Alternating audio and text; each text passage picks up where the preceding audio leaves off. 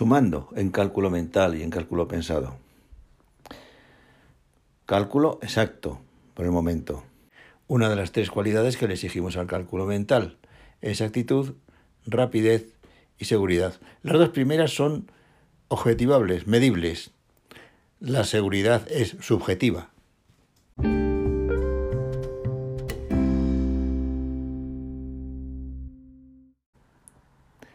Antes de hablar de la adición, suma, los nombres me dan igual, un punto previo y básico, que es el dominio del conjunto numérico, de los números naturales. En dos aspectos.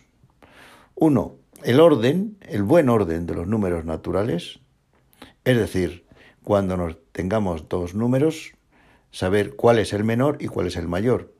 Y si nos dan un tercero, saber situarlo entre ellos o antes del primero o después del, segundo, de antes. Es decir, el buen orden, dominar el buen orden que va a ser básico para las operaciones elementales, los hechos básicos de la operación, en este caso de la suma.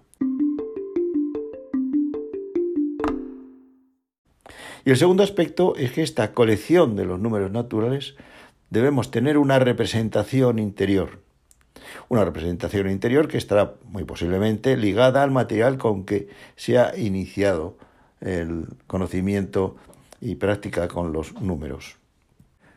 Esa representación puede ser lineal, como en la tira numérica. En diversos lugares he comentado cómo mi iniciación numérica fue gracias a la cinta métrica que utilizaba mi madre para la costura. Creo que aprendí la escritura numérica antes que la lectura y escritura de lengua hablada. O puede ser en dos dimensiones, como es la tabla con 10 elementos por línea, puede ser ascendente o descendente, de abajo a arriba o de arriba a abajo, o puede ser en espiral. La representación numérica en el calendario es útil para conocer los primeros números, tiene muy pocas posibilidades después de aplicación operativa.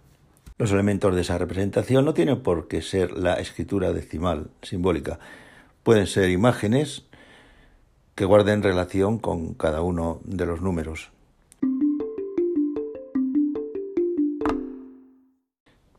He hablado de la importancia del orden. Es ya una operación, de alguna forma, de cálculo. ¿Cuál es el menor? ¿Cuál es el mayor? Y cuáles están entre medias. Se deriva de ahí el análisis de las decenas, con unas consecuencias en la expresión, ya sea en la expresión oral o en la expresión escrita, sea del habla o sea de la forma simbólica en escritura decimal. Hay un elemento que se va a repetir en una misma decena. Para que no me pillen en falta, voy a tomar la veintena cuando digo 20, 21, 22, 23, etcétera, 29, hay un elemento que se repite, que es el 20, y lo otro es variable. Pero cuando voy pasando de decena en decena, 16, 26, 36, ocurre algo semejante, pero con la otra parte del número correspondiente.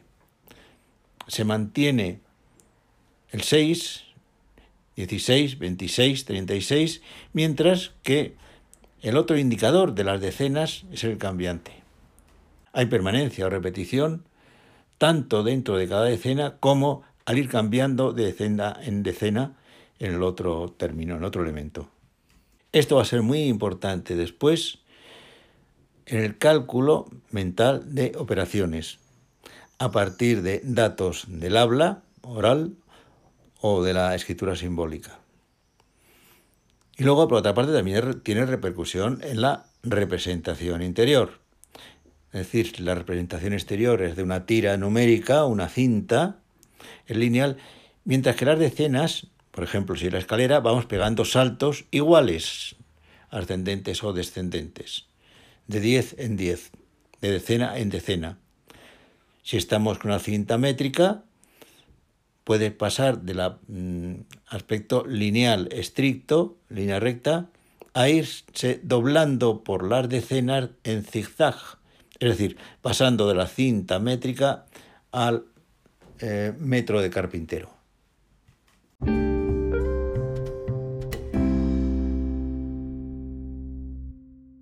Pasando ya a la operación de sumar, adición o suma, es importante tener muy claro el concepto de la operación, porque no vamos a trabajar con elementos abstractos, no se trata de un juego simbólico simplemente, se trata de una aplicación práctica, una resolución de problemas de alguna forma. Y ahí la representación interior, la importancia que puede y debe tener. Sumar es juntar, reunir, añadir. Todos estos son términos que corresponden a acciones reales necesarias en las actividades manipulativas para introducir la operación de sumar y que de forma automática, involuntaria, tienen un reflejo en la representación interior. Un primer grupo de estrategia lo constituyen los conteos o recuentos. En primer lugar, el recuento total.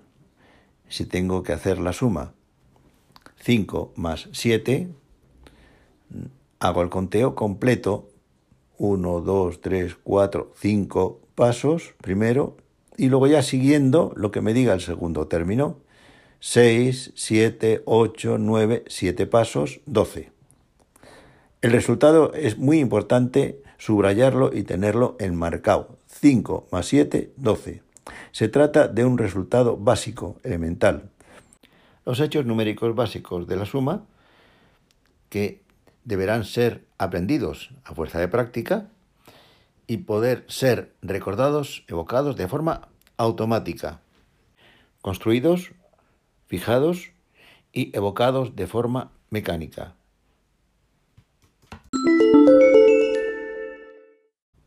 Estrategias de conteo más elaboradas en recuento parcial o conteo parcial, partiendo del primero de los términos que se nos ofrecen. 5 más 7, 5, 6, 7, 8, etcétera, 7 pasos, 12. 5 más 7, 12. He ahorrado tiempo y esfuerzo. Parto del primero de los términos, del primero de los términos presentados. Pero llego así a otra estrategia de conteo más elaborada. Elegir de los dos términos el que va a ser el punto de partida. En concreto, muy pronto se comprueba, se concluye que es el mayor de los dos.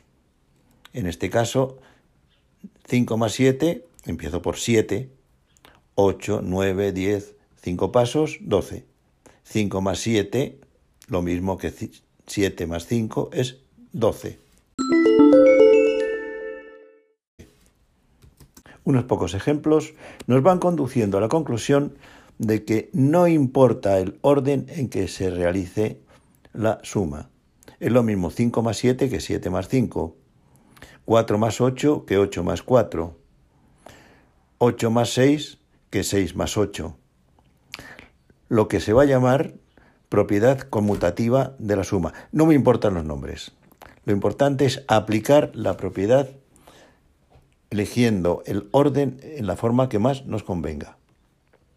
En estos casos elementales, normalmente va a ser el primero de los sumandos, tomaremos el mayor. En conclusión, la colección de hechos numéricos se reduce a la mitad, construir la mitad. En el caso de la tabla, la parte inferior izquierda, es decir, allí donde el primer sumando es mayor que el segundo la estrategia de permutar el orden de los sumandos si conviene va a ser la primera gran estrategia para la adición de números de cualquier tamaño.